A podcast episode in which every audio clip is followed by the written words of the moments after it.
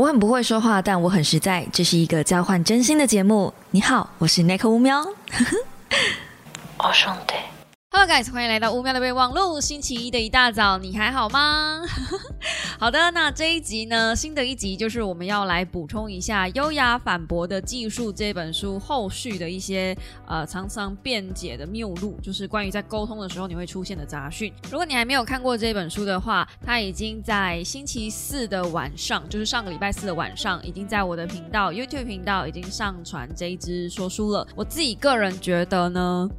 我的说书书稿真的越来越进步了，这是自己讲可以吗？但我真的觉得这一支稿子应该是我目前为止写到现在很顺的一支稿子。当然，过去以往稿子我都也写的不错，可是有的时候还是会感觉到明显有点章节顿点，就是第一点、第二点、第三点这种感觉。因为我其实有一阵子很仰赖这种条列式的方式，我自己觉得条列式的优点就是，呃，你可以挑你自己想要看的部位。去选择去看，这样就好了。优雅反驳的技术比较像是我以前写稿的那个风格，就是你从头看到尾，其实它没有一个明确的章节段落，但你就可以很顺的把它看完。有一阵子我喜欢这样写，就是刚开始在做说书的时候，我喜欢用这样子像写文章的方式来分享一本书。可是我后来发现，很多的小朋友其实是没有办法把这么长时间的影片看完的，尤其是高达十一分钟。现在的人真的连十一分钟的耐心都没有了，可能连个三五分钟耐心都没有，甚至是现在 IG 上面只剩下一分钟甚至三十秒的短片。现在的人好像也不太看文章嘛，或是图文，连图文都不太看了。你看 IG 的在转型，它的风格慢慢变成有点像抖音的时候，你就会知道说，呃，以后知识类型的内容会越来越难做。因为真的，大家越来越没有耐心去沟通，或者去对话，甚至去吸收资讯。其实我觉得这样子的媒体跟这样子的平台在转变，虽然是因应大家的生活习惯，或者是怎么讨好嘛，我真的觉得吼，惨了惨了，要老生常谈了，开始要变成啰嗦大神的那个模式了啊！就是让我小小啰嗦一下。呃，大家喜欢在用一些平台，我当然也理解。就是这一些社群媒体其实都是引领人性，在配合人性去做事情，而不是人性来配合他们。因为唯有去配合人性，唯有去配合大脑那个最原始、最不需思考的那个器官，或是那个本能，对本能，然后它就会无止境的，像是无法控制那样子，你会一直不断的去摄取那样，摄取你不需要的资讯，比如说像短影片。我真的从头到尾没有用过抖音，并不是因为我年纪大了，绝对不是，而是因为我真的没有觉得就是三十秒到一分钟的东西能够带给我任何的知识内容。但是现在听说很多小朋友都很喜欢用抖音，然后也很喜欢去模仿抖音上面的东西，甚至是呃，就是你去你可以看到那些习惯用抖音的小朋友们，他们呃连写字都是简体中文，甚至不是繁体中文了。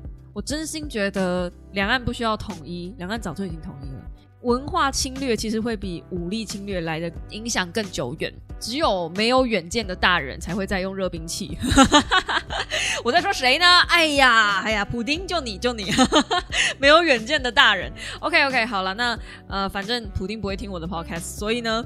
我们就回来讲这个优雅反驳的技术吧。那我在网络上分享的，其实这本书薄薄的只有一百八十六页而已。可是哦，它是一本快被我翻烂的小品，嗯，算小品吧，一百几、一百多页小品。那网络上我分享的那支说书呢，其实只有前面的一到一百二十页左右，就只有到一百二十页左右，剩下的第二部分呢，完全没有办法写进去书稿里面了。哦，By the way，我以后说书可能都会倾向用这种风格，就是，嗯，我会把一些比较浅白的内容吗？就是前面的部分可能会把一本书拆成前后或是三部分，那会挪用分享在各个不同的平台，依据每个平台不同的特性去分享书里面的内容。所以，如果你想要完整看完一本书里面全部的内容，你压根儿不想自己阅读的话，没问题。交给我，是不是？你就是看 YouTube 频道，然后追 Podcast，然后把 IG 贴文看一看，这样子就差不多是一本书完整内容了。我现在目前规划是这种感觉啦。嗯，在 IG 上面看图文的人，毕竟终究是喜欢看图片，那那个吸收量就相对低很多。可是。呃，我尽量在挑战，就是把一些文字内容的东西转换成图片。你知道这超难的吗？但是这是一个新技术，这是我最近很热衷在学习的一个新技术。哎，算最近嘛，应该说一直我都想要练习这一块，可是这个真的很难，就是文字转换成图文资讯，这是平面设计师里面已经一个独门绝活了啊！这个这个是真的是可以开一堂线上课程的那种东西，所以呃，再给我一点时间，就我再练练。啊，当然前面一一开始我的说书的影片主要是要提起大家阅读的兴趣嘛，所以我大概只会讲前面的三分之一到三分之二，那剩下的东西我们就是在 podcast 里面分享了。那我前面讲这么多的前情提要，为的是什么呢？如果你还没有看这一支说书的影片的话，我怕你会听不懂我接下来在讲的东西，所以 你可能要稍微先看一下说书的影片内容，你才会知道哦，优雅反驳的技术在讲什么。那为了避免你没有看过这一支说书的影片，或者是你根本不知道我是个 YouTuber，你以为我是个 Podcaster，我稍微讲一下这本书呢，其实它在讲的就是如何训练沟通的方式，让沟通的对象呢，能够服气，但是不伤和气，就尽可能的在不要让双方动气的状况下，把彼此要沟通的论点讲清楚。那我先小小讲一下，因为之前在呃 DC 群的时候，其实有一些小猫他们在讨论一些事情，是我觉得那个氛围是不是很好的，但其实双方没有要吵起来的意思。可是我发现哦。如果你是很认真的想要跟对方沟通的时候，有的时候会陷入一个盲点区域，是我就认为我的论点是对的，为什么你不能接受呢？但是强迫人家接受，或者是你有这种忧忧国忧民的心情的时候，反而很容易吵起来。沟通最重要的第一个大前提就是你要能接受对方是不接受你的意见。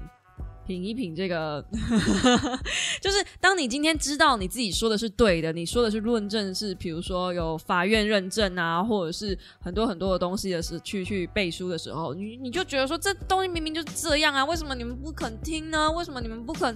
就是你知道有那种就是焦虑的心情，可是你越是有这种心情去跟人家讨论的时候，你越是会陷入一个盲点区域，是因为对方一开始站的论点可能就跟你不一样，所以他听到你持反对意见的时候，他本来防备。背心就很重，那并不是说你讲的东西是不对的，或是他讲的东西是不对的。你们要知道，很多在沟通上需要沟通的事情，就是没有对与错。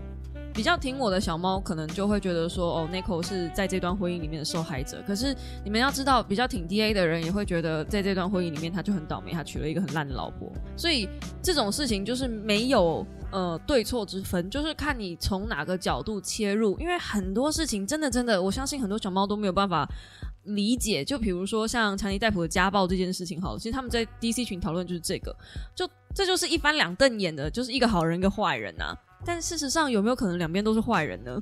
或是两边都是好人呢？真正发生什么事情是没有人知道的。对我们知道，就是呃，强尼戴普可能就是真的是有动手伤人等等的。但是他在动手伤人之前，前面的理由我们需不需要去理解呢？我们与恶的距离，大家不是都有看吗？就就之类的，就是我是觉得说，因为我没有了解那么全全面，我只是举例，然后嗯，我也不是很去理解，去去看很多资料去理解强尼戴普他们家到底发生什么事情，就。你们知道我是作者以死论的支持者，强尼戴普他发生什么事情跟我一点关系都没有，我只是很遗憾不能以后再看到一个真的是蛮厉害的演员去做一些演出的作品。至于他有没有打人，或是他是不是酗酒，或是他是不是吸毒。I don't care。我我我这我我我是个非常势利的人，好不好？就是以这一方面的来说，我会支持一个艺术家或是创作者。其实我不太会去看他的人品，我比较重视的是他端出来是什么样的作品。严格来说，我是支持他的作品，也不是支持他的人。有一些人在支持偶像的时候，会因为是因为是这个偶像，所以所有的作品他都吃。可是你们要知道，长尼戴普也演过很多烂片。就是他有一个叫什么黑色还是黑影家族哦，哇靠，真难看啊！我根本不知道他在演啥。我很喜欢他，我真的很喜欢他，甚至我因为喜欢他，我还去买了迪奥的一瓶香水，叫旷野之喜。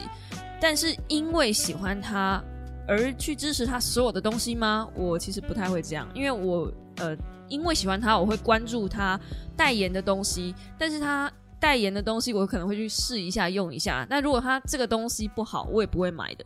所以我会希望小猫们是用这样子的心情跟方式来支持我，就是我希望大家都能抱着作者以死论的方式去支持每一个你喜欢的偶像，因为只有这样，大家才能恢复理性，并不会陷入。来，我们讲第今天的第一个啊，我不爱按照那个做书里面的顺序讲哦。就是书里面，它里面第二章的有一些就是沟通杂讯，我们不会按照这个顺序讲。我们今天来讲人气及真理，就是我们今天要讲的第一个杂讯。很多人都会觉得说，如果有很多人支持的话，好像就是真的。比如说，美国有八千万人都持有枪，所以持有枪肯定是正确的选择啊。或者是说，有超过一百三十万人联署支持。继续付那个顺势疗法，就诉诸人气，这样就有点像是你只要人气很高，很多人支持，那你的方式你说的话就是对的。其实这个我们在网络上也很常看到。就为什么我会不喜欢去后来啦，慢慢啦，我不喜欢去跟一些很大的网红去做一些争议性的行为。有的时候去看一些人讲的话，你会觉得很匪夷所思。可是为什么我们只敢躲在私底下聊聊，我们不敢直接到他频道去呛他？为什么？不就是因为对方的粉丝量大，到时候他他的粉丝多起来，他吐一口口水，马上就把你淹死了嘛？或者是他有那个那个能耐去动员人，就是好像只要粉丝多讲的话就是正确的。我会希望大家不要用着名气，不要看着人多，然后就往人多的地方去。人多不一定是对的，这件事情反映在股票上也说不定是一个可以拿来应用的道理。所以人气即真理。为什么诉诸人气无法成为有力的论述呢？OK，书中这样想，在这个例子中，美国人持有枪的人口数据表明，七十 percent 的人其实并没有持有枪。八千万美国人都有枪，这肯定是正确的选择，意味着有超过一亿个美国人都错了。所以有的时候你单看资讯的时候，你会觉得哇塞，八千万个人。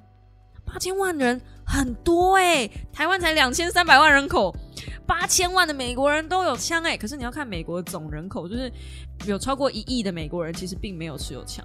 那如果说人多的那边就是对的，那么超过一亿的那个美国人就是没有枪的那边的人，不是更有逻辑性吗？所以当你要使用数字去诉诸人气的时候，你反而要先去追查这个数字的正确性与否。那假设如果有四分。呃，如果有三分之四的法国人说地球是平的，那地球也不可能真的变成平的啊！因为根据大部分的人意见来衡量事情的正确性是非常危险的。之前好像是在我们的未来吧，我有看到一小段是关于呃医生在医疗的演变史，就是曾经医生们。很多很多的医生们都觉得放血治疗是正确的，然后甚至会使用血渍去吸那个患者的伤口去放血，加速他放血的过程。那直到说近代有一个总统他被枪杀，嗯，枪击没有杀掉，可是子弹留在他的身体里面，那医生就把他挖出来。结果最后，这个这个总统并不是被这个子弹打死的，他是败血症死掉的。他从中枪到最后真正死亡拖了六十几天，而且这六十几天非常痛苦，都在高烧，然后脱水的过程。因为这个时候大家还没有发现，还不相信那个细菌这件事情。所以你说多数人说的就是对的吗？其实不见得。而且你们要知道，笨蛋真的是多数。这世界上最多的是笨蛋。资讯流通、智智慧流通跟呃知识流通的速度其实是相对慢的。再加上现在 Google 上面那么容易找到资讯的状态下，其实很多的资讯也都不是正确的。你知道，光是我查一个。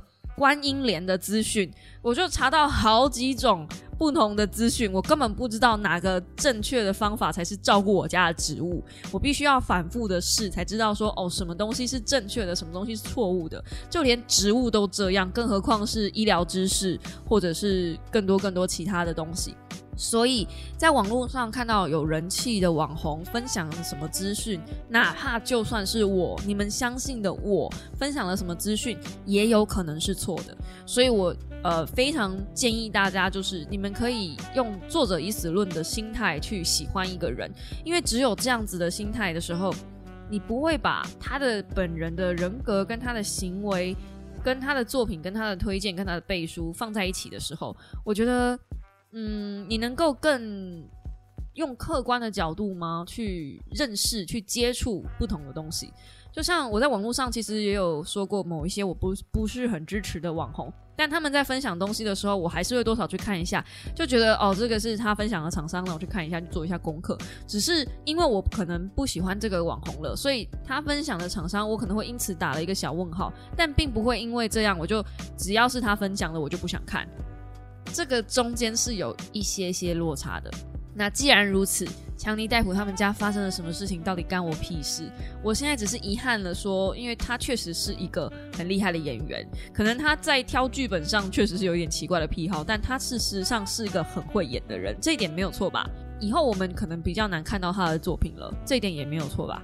所以对于粉丝的心态跟一个嗯喜欢看他作品的心态的人而言，我觉得万喜。但与此同时，他现在好像转去当艺术家了，而且我真的发现他真的蛮会画画的。所以呢，嗯，有一有一失必有一得吧。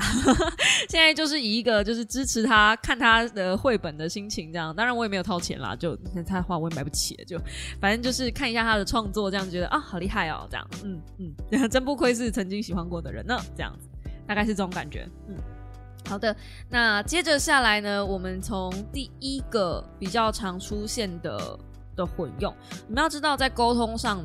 杂音杂讯是一种混打技，就像太极拳一样，你不会只打太极拳，你可能会打个太极，突然切到一个什么呃螳螂拳之类的，就五行拳之类的，它是可以混打的。那最常用的一个概念的时候，其实是选举的时候，年底要选举了，大家可以看一下选举人们都用了什么样的技巧，在增加自己的杂讯。我直接用书中举例，嗯，选举前夕。有一个人向来憎恨民粹主义的政治学家，就是两边的呃对手就对了，大家只要理解成是对手。那这个人决心要阻止他的对手，所以呢，他就在脸书分享了下列的言论。他说：“你读过梅多的新提案了吗？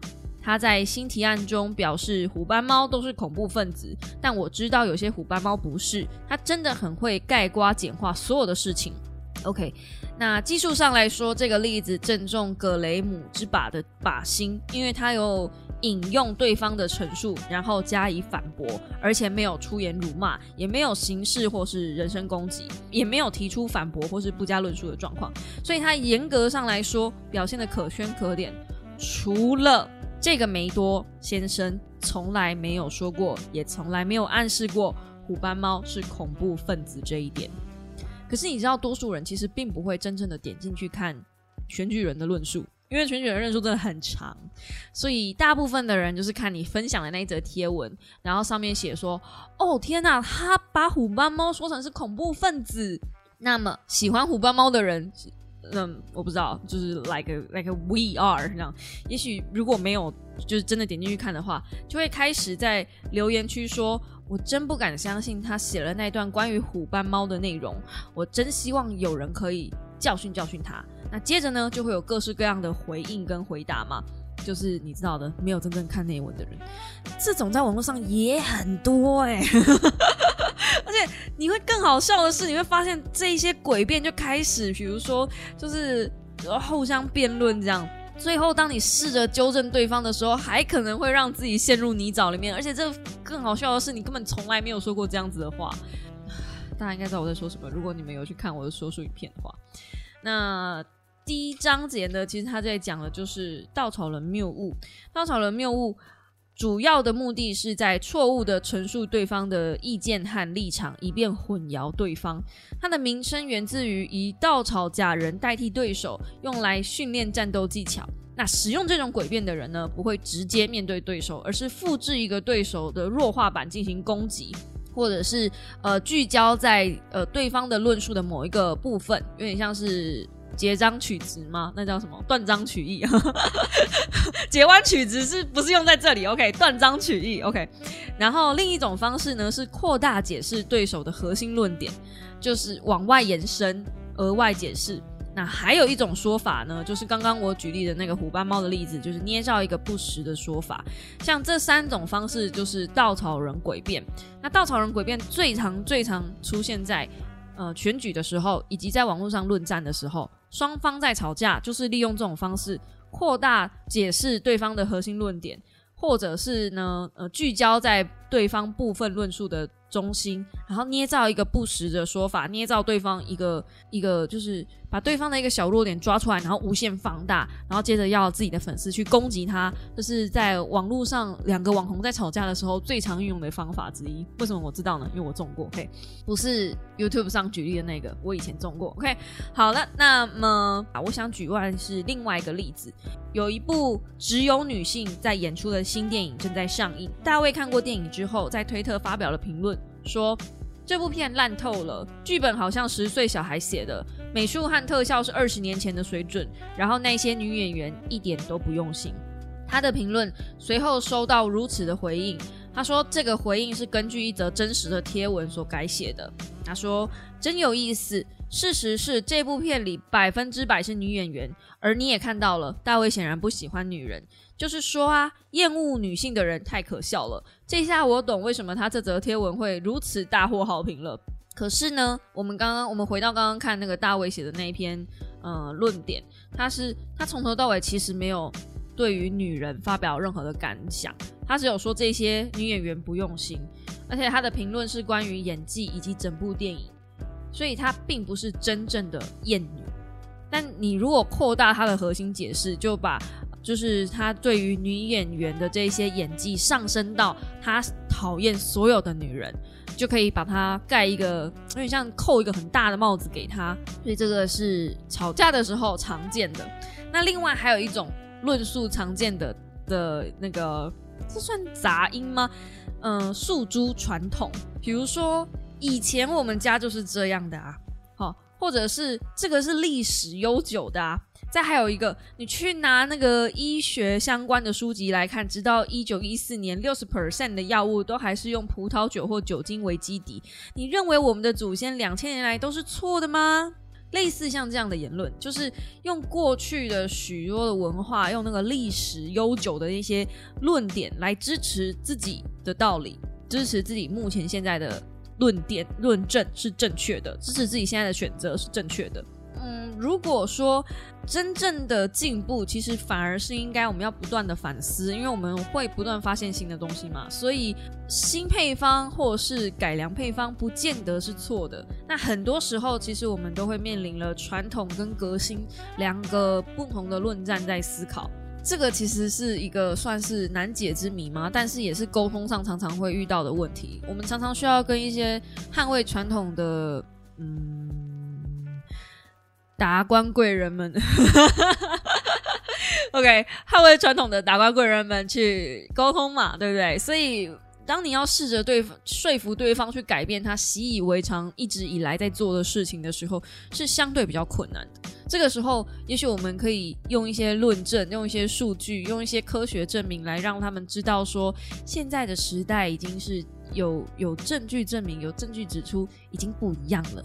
比如说，嗯，我最近才读到一个资料，应该可以先曝光吧。就是我最近才读到一个资料，湿抹布其实并不会有效杀菌，反而湿抹布是细菌滋生的温床。当我们都以为，比如说要用湿抹布擦整个家里、擦地板或是擦桌子，像我婆婆她是会擦整个水槽、擦整个碗、擦各式各样的地方、擦桌子、擦 everywhere，就那一条抹布擦每一个地方。当然她会洗啦，就是，但但我看到那份资料的时候，其实我是有点忧心的，就是你这样子擦，其实并没有让细菌这件事情擦掉。就是你只是肉眼看起来干净，但事实上湿抹布是一个没有办法让环境变得相对干净的工具，因为你需要消除的其实不是不只是细菌而已，还有灰尘那些东东西嘛。嗯，那这个我们就到时候留在我的影片里面讲好了。我之后会做一支就是跟细菌还有灰尘相关的影片，大家敬请期待。如果我没有难产的话，要帮我加油。好，那第三个，第三个吗？第第接，反正就是接下来下一个论点是水是故乡的甜。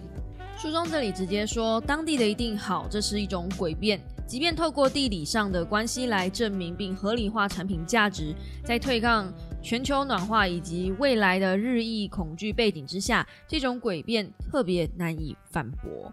那当地的一定好，其实还有另外一个反证，比如说是外国的月亮比较圆，就如同我们针对某件事情的遥距离甚远，就无法对于其品质或是真实性有一个可靠的评断或是标准。同理，事物的距离或是呃地理位置或是文化差异，也有可能让这些事情存在着某些错误，比如说。亚马人举办活人献祭，那印度社会的严格分化的种族制度，或者是男性的优越主义，在很多文化都根深蒂固，种种的，并不是说在当地的所有的东西就一定是对的。那书中举例呢，呃，比如说是像明明有国片可以看，为什么要去看美国电影？或者是说试试看这种药哦，它是东方医学，或者是。这部片可不是什么随便鸟不生蛋的地方都拍得出来的，这可是美国电影呢啊！这就是国外的月亮比较圆，所以并不是用某一个国家或者某一个地理位置拍出来的东西就可以说哦，这个东西比较好，并没有这样的绝对根据。所以当我会说，比如说像啊，这个木瓜是来自高雄的，所以这木瓜一定甜，也不见得。所以。呃，即便是当地特产，比如说拉拉山的水蜜桃，好了，我们大家都知道拉拉山水蜜桃真的是世界好吃吗？诶，不过这句话对吗？马上就犯了错误，对不对？拉拉山的水蜜桃是世界好吃吗？可能就是拉拉山附近的区域这块地方产的水蜜桃真的是比那个区域附近产的不错，或者是比台湾的部分区域来的不错。但是你没有办法把全部台湾同时间产的水蜜桃全部都一起拿来评比的话，那就没有办法说是呃拉拉山的水蜜桃是世界好吃这句话。就它的逻辑必须要非常非常正确，才有办法完全达到标准。当然，我还会是，我还是会说木瓜还是高雄的好吃。我完全就是故乡加分，怎么样？好了，没有了，没有了。嗯，好，那接着我们就讲天然的雄鹤这个东西。其实很多人都会觉得，就是呃，应该的吧，因为化学的东西不是比较不好吗？啊，这个其实我那时候看到的时候，我也很意外。就是当标签上出现一些化学分子的时候，其实我们通常都会皱眉头。尤其是像我婆婆的时候，老师会看到一些就是化学标签后面下一大堆添加物的时候，她会害怕。我知道我妈也很怕，就是那一种添加的东西的时候，大家多多少少都会有一点点反对意见。那在工业革命之前呢，就是书中举例的，在工业革命之前，其实有半数的儿童活不超过十五岁。无论是研究哪一个时代或是哪一个文化，相较之下，现在全球十五岁以下的儿童死亡率约是五 percent，在许多国家，这个数值已经下降至一 percent 以下了。所以，如果说在我们观看这个就是小孩的死亡率的时候，他他书中讲的是。为什么我们会预期这个寿命爆发性的成长呢？其实就是工业化，是科学，是化学，所有的东西，比如说像化妆品、食品或是娱乐性的产品，很多东西包含，虽然会让我们产生压力，但与此同时，其实也让我们过得更舒适、更健康，或者是食品更加的有所保障，不论是食品的保存会更久等等的。大自然设计并不是让人类过得舒服，或是幸福，或是确保人类的生存环境。想当然尔嘛，如果我们现在把随便一个人丢到深山里面去，他不见得能够活过三天，可能一天都有困难了。所以，大自然的设计既不好也不坏，它没有思考也不批判。大自然其实真的是最公平的。那后面还有人说，以有机农业为目标为例的话。它的目标是要提高食品产值，同时减轻环境压力。但不幸的是，这个目标到现在都没有办法实现，因为有机农业是目前一个最大诉诸自然的意识形态之一。可是他却告诉消费者说：“呃，你的化学合成农药不好，因为它是化学的，是人造的。那反之，没有什么天然的农药会更好，因为它是纯天然的，所以它是有机的。所以基本上你就要跟那些虫。”共舞，而且你们如果有看《茶经》，就知道你要提升一个区域的产量，只有施肥，那所有的肥料其实都是有毒的。《茶经》里面就是还甚至有看到有人直接被农药毒死，这种肥料毒死之类的。所以说你要完全纯天然，那你看他说有机农药不仅对农民的健康及环境。存在的具危险性，有时候效果还不如。呃，农艺学和化学工程的进步所铸制造出来的化学农药，更讽刺的是，为了保护农作物相的获得相对的收成，有些有机农药甚至比传统农药还更具危害性。因为为了要就是让那个当地区域的单一面积的产量提升嘛，即便你要再怎么有机，我们都还是要顾饭吃，没有人会跟资本主义过不去的。OK，好。然后大自然并没有所谓的道德不道德，这边他有讲到说，如果有人说我反对同性恋，这有违自然，或者是那个被狮子活生生生吞活剥的羚羊很痛苦，这是自然法则，没有任何理由去改变这一点。那让人惊讶的是，人们会引自然法则合法某件事情的道德立场。但会冲击造，但会造成个人冲击时，却又如此的视若无睹。有一小段在讲说，用诉诸自然来反对同性恋，更是令人震惊。因为同性倾向在自然界中比比皆是，完全自然。加拿大生物学家布鲁斯贝泽米研究了一千五百种物种的性关系。其中三分之一的物种有同性性行为，甚至也有同性共同培养后代的案例，在澳大利亚黑天鹅中就很常见。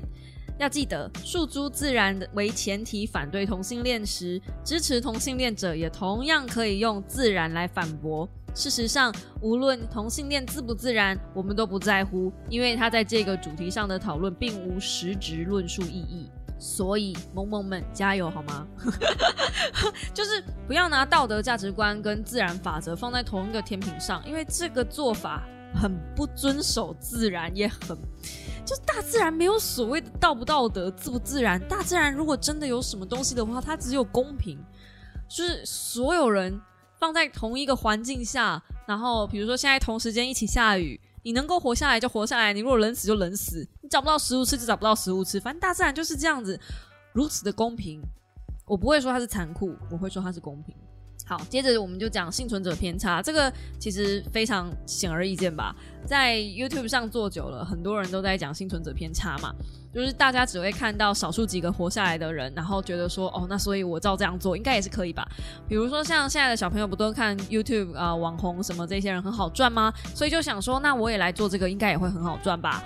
幸存者偏差，因为做不起来的真的也大有人在，那个大要再久一点，所以并不是说看到了这个东西，你看见了这个人。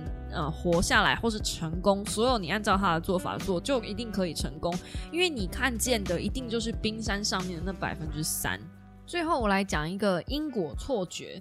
因果错觉呢，是这所有的诡辩里面最神奇的一个。然后，只要有人在跟我讲因果错觉，就是利用因果错觉来跟我吵架的时候，我通常都会把它 mute 掉，因为你跟这种人吵架的时候，真的是没完没了。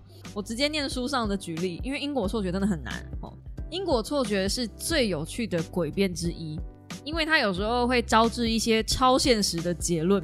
它的概念是，如果 A 和 B 相关，那 A 必然是造成 B 的原因。从统计学的角度来看，如果两个变数是独立的，则意味一个变数都处在与另一个变数无关的状态。以一个红和蓝的骰子为例。无论红色的骰子掷出来的结果是什么，都不会影响蓝色骰子的结果。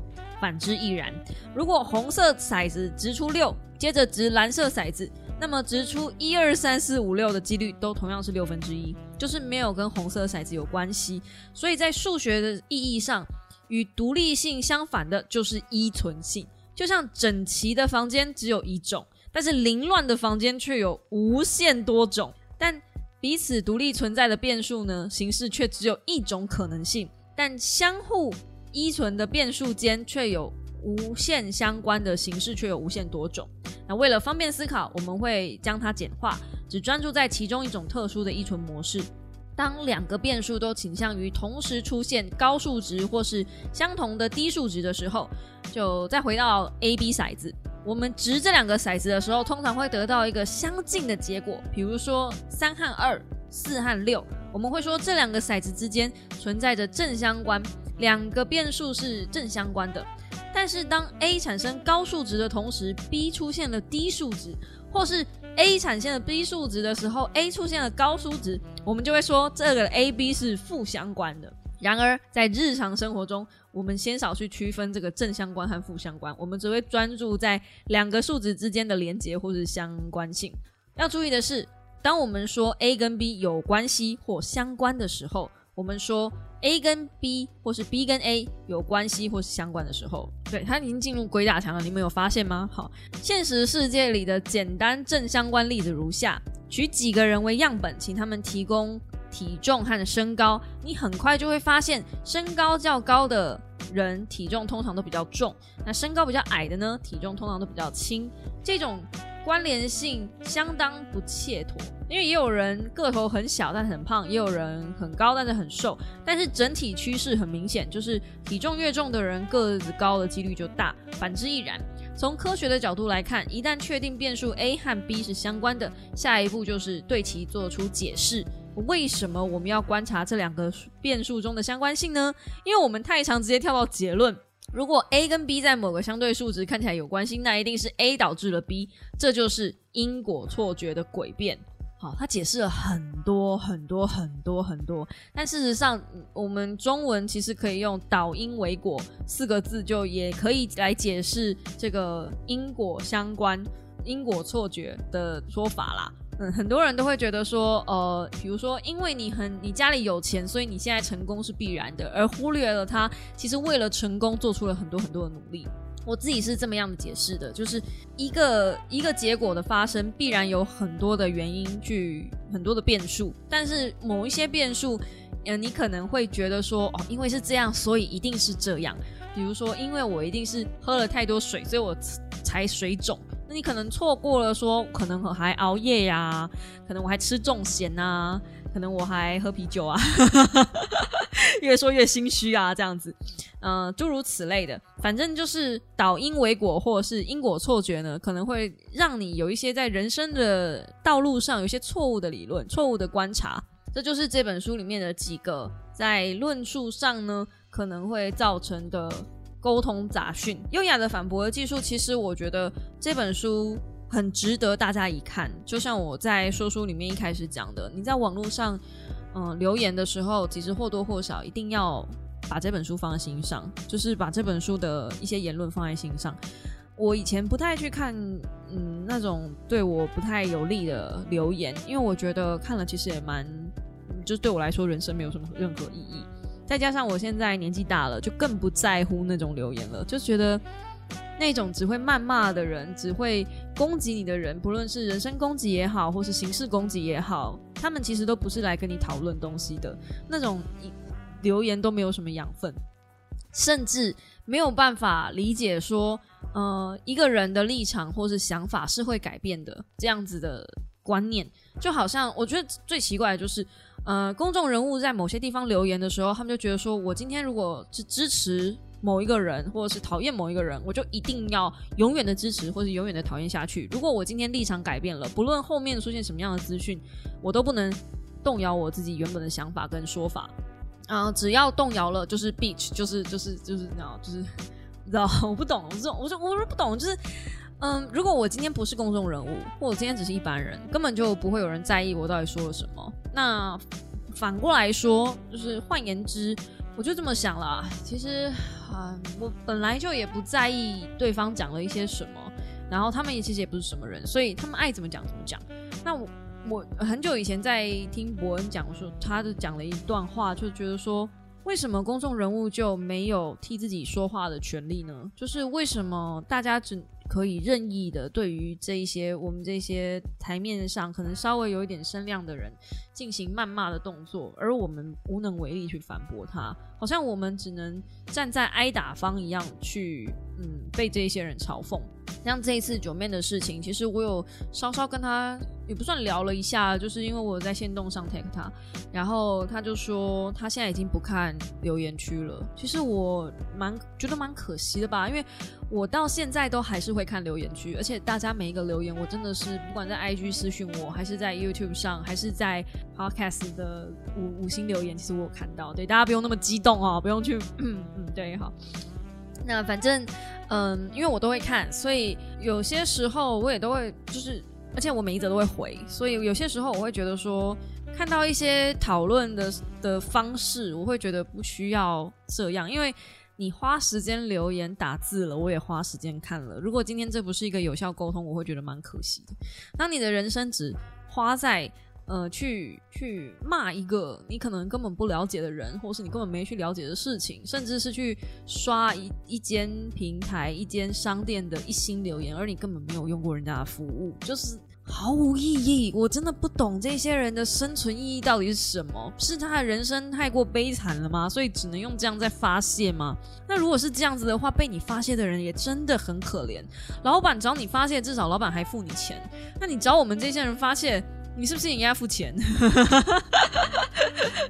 就有时候会有一点，唉，就是就就我我不知道，我有时候觉得这些人好可怜哦。就是我在我的呃粉丝团上也讲，我说这些人到后来会变成什么样子？我我根本不会想要花时间上网去骂人。如果我真的花时间上网留言了，一定是我对某一个议题或某一个东西有所想法、有所感触，所以我才愿意花时间去写一些东西嘛。我甚至觉得我。嗯，在九面下面那篇留言，我比较，我觉得我没有很酸啊。哦，而且我觉得现在的孩子对于脆弱性这件事越来越高，就他们越来越没有办法承受任何任何一点点的批评。哇，他们如果在我婆婆底下工作，他们不是每个人都俩开都上吊自杀了吗？就我我有我有这种感觉，就是为什么现在的人这么的脆弱？反脆弱那本书都已经出几年了，大家是都没看是不是？算了，我这句话我觉得我一讲我就觉得可笑。好，大家应该是都没看。可是反脆弱的能力真的很重要哎，真的不要这么脆弱哎。就当一个人说你，嗯，也不是说我没有任何针对任何人，就是我只是觉得说，本来就是好的品质需要懂货的人，就是。任何的品味都需要懂货人，我觉得这个东西，我我我并没有说错啊。如果今天你不知道 LV，然后你也不知道迪奥，你也不知道 Chanel，你不知道 Coach，那路上有一个人也许拿了一个名牌包，那个 logo 没有那么高，然后你就觉得说啊，那包好丑哦。那那你。嗯，就就可能人家是个有牌子的东西，嗯，也许它真的丑，我不知道，因为我们不要落入诉诸传统嘛，不要说觉得是名牌就，哎，这不是诉诸传统，这个是什么人气吗？但反正就是不要落入那个就是沟通的杂讯这样。我是觉得，嗯，很多时候有一些东西品味是需要知识量去去支撑的。我今天也不是盲目的崇拜一个高手，就是我很单纯的看到哦，这一颗头很厉害，因为它剪出了层次，把后面的头型做出来，只是用头发的自己支撑的蓬度去去剪那个层次，把那个蓬度头型做出来。因为如果你有在抓头发，就知道那个头发后面那个头型是很难做的。我不知道，因为我剪头发剪留短发很多年了，所以我自己也知道短发要能不塌，而且长发要不塌要更难。就。我觉得这很多东西是需要知识量的。有另外一本也是时报出版的书籍，然后好像是呃品味什么什么知识什么什么的吧。但是反正它里面就写了，就是你的好品味其实是大量的阅读跟大量的知识去堆叠出来的。如果你没有阅读够多的东西，你没有接触够多的资讯跟设计，你不会知道那个东西是好东西。就像，如果你今天要成为美食评论家，你一定要吃够多的东西，吃过够多的美味，你才会知道这个东西是美味。所以，当我每次看到就这些人在做这些事情的时候，我只觉得很可怜，就真的是眼界很小，然后，然后接触的东西不多啊，然后看又不愿意看好东西，然后整天就只会在那边骂人。嗯，下一本说书我应该会做一个跟理财观念有关的书籍，那本书我是觉得真的是列为。嗯，我觉得可以列为年度必读，甚至有没有到人生必读，应该是还没有。但是我觉得年度必读是可以的。那那本书里面有讲到一个很重要的观念，就是当你仇富的时候，其实你会越来越穷。详细我就留到说书里面去说了。但是他大致的观念就是，因为你仇富，你讨厌这样子的东西，你看不到别人努力的方向，你看不到他为什么会成功，你就单纯的嗯导因为果，或者是嗯。觉得说人家会成功是因为哦他有一个富爸爸啊什么的，你就就一很快就去把它归类在一个很粗暴的地方，然后并没有想过说可能就算人家有个富爸爸，他需要承担的风险跟压力其实不见得比我们小。以前我会很羡慕富二代，就是我高中的时候，我们班很多，因为我是念私立高中，所以我们班很多很有钱的人，很多就是有那种生日的时候，我有看到我的朋友收掉三条三条那个 Tiffany 的手链，三条，一条就是八千，好不好？所以。在高中来说，那个是一个很大的钱。其实对现在的我来说，那还不是一个小，那还不是一个我可以轻松拿出来的钱。但他我印象太深刻了，他就是收到三条。对于我来说，那样的生存环境当然就很吓人嘛。然后你就可以听到他们很多我高中同学是高中毕业的时候就出国念书了，那甚至是还有机会去留学一些我想都没有想过的学校。我羡不羡慕？我当然羡慕啊！有那样子的机会，我也曾经埋怨过，说哦，如果我是生在一个不一样的家庭，是不是我今天起步就不一样？那我也曾经问过我爸爸，说能不能就将来让我出国？这样，我爸那时候是叫我直接死了这条心。我们家有没有能耐让我出国？曾经是有的，好不好？被我爸喝花酒都喝光了，所以会不会羡慕？就是一定多少？可是其实你跟那些人，你看那些人之后的发展，或者还有你。看他们回国之后，他们的压力，他们动辄都是迁来意去的，诶，那个后面的承担的风险很大，而且就像那本书里面讲的，他就说他也有是有朋友是富二代，然后他也是在说啊，好羡慕你哦，回来就有家业可以接。这些富二代后面扛的都是几百个人一间公司的生存，诶。他们会想说，那压力大到一个不行诶，他一个失手，一个错误决策，可能就会让整个家族辛苦打拼下来的事业砸在他手上。他压力大不大？他压力当然大。他说，大到都就是天天要喝酒的，怎么可能就是没有像大家想的那么轻松？富二代并没有比较好，只是因为他们生活的环境对于他们来说最烦恼的第一个东西不是钱。但并不代表他们的生活就可以不努力，这是完全两件事情。当然啦，我有时候看过那种就是躺完的第三代啦，就是呃高中班上也不少这种人，这样 就什么人都有这样，所以不用急着去羡慕人，然后也不用急着去骂人。真的，你越骂，我先不讲口德那一些东西了，我就单纯讲你的层次就在那里。通常那种言论哦，比如说讲我很会情绪勒索啦。然后觉得我是个绿茶啦，然后各种那种谩骂的言论啦，通常那种东西我就只会当狗吠。就我现在已经就到一个高度了，我好像讲过，你在五楼的时候你会听见狗叫，你在十楼的时候你还听不听见狗在叫？然后你在十二楼的时候、十五楼的时候，一楼的狗叫声你已经听不到了。我觉得我现在的层次大概在二十五楼左右，我真的是不会把这一些。言论放在耳里跟心里，哎，真的不会。我只是很好奇，你们这些人这样子持续下去，台湾还有未来吗？因为我看到的是你们都是小朋友，哎，哇，我认真的，就我心里面的想法是，现在的小朋友都这样，那以后我生下来的小孩会是怎么样？真的看了这些留言，我的卵子个个干枯啊，不停的干枯。因为我没有办法阻止我的小孩不用网络，将来我的孩子如果真的有这个玩意儿的话，一定是会用网络的。我们做了什么，说了什么，妈妈以前过来怎么过来的，他全部都可以查到，就是这么这么简单。那我相信我的孩子不会去看我的影片，连我老公都不看我的影片，基本上是他一定会去接触他朋友喜欢的东西吧，因为同才的力量比较大嘛。然后现在抖音这么红，将来 IG 也这样，在几个月，我觉得不用年，我们用月来看，唉，F FB 也会跟上，然后可能现在 YouTube 也已经跟上了，所以短影音的世代已经来了。那从短影音开始，我们接着下来的世代，资讯只会越来越破碎，越来越快。资讯破碎的状态，呃，资讯破碎的状态，然后传递越来越快的状态，就不可能有深度。这是必然的事实，这不是什么太难的东西，因为你就只有十五秒、二十秒、三十秒，我是能告诉你什么啊？所以大部分的人喜欢看那些东西就是娱乐，连我的健身教练也是，就是你知道的，不看书啊什么的。当然，我不是说看书就一定怎么样，我跟你讲，我不推崇大家必然要看书，我真的不推崇，大可不用看书，不看书真的不会怎么样。但是你一定要吸收好的资讯，这才是真正的重点。我比较担心的是，将来在资讯继续这样子破碎下去，连好的资讯都没有办法了。不要讲好资讯，连有效传达资讯都没有办法了。